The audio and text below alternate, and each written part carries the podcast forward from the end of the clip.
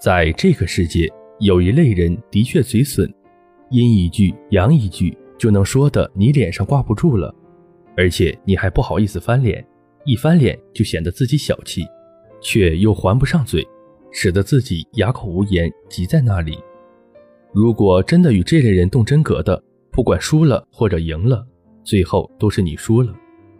因为就这么一个陷阱，你扑通一下跳了进去，无论多宽广的你，一下子便显得窄憋。也就是说，人家好好的，你却自己重创了自己。我觉得，对于这种情况，你只需要冷眼观看，必要的时候一句话噎一下对方就够了。相信在以后，他便很难再在你面前叨叨个没完。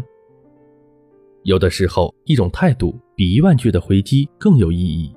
对方在你这里丧失的是一种气焰、一种嚣张、一种心理优势。正所谓看人下菜碟，本质上就是对方摸透了你，从而无所畏惧。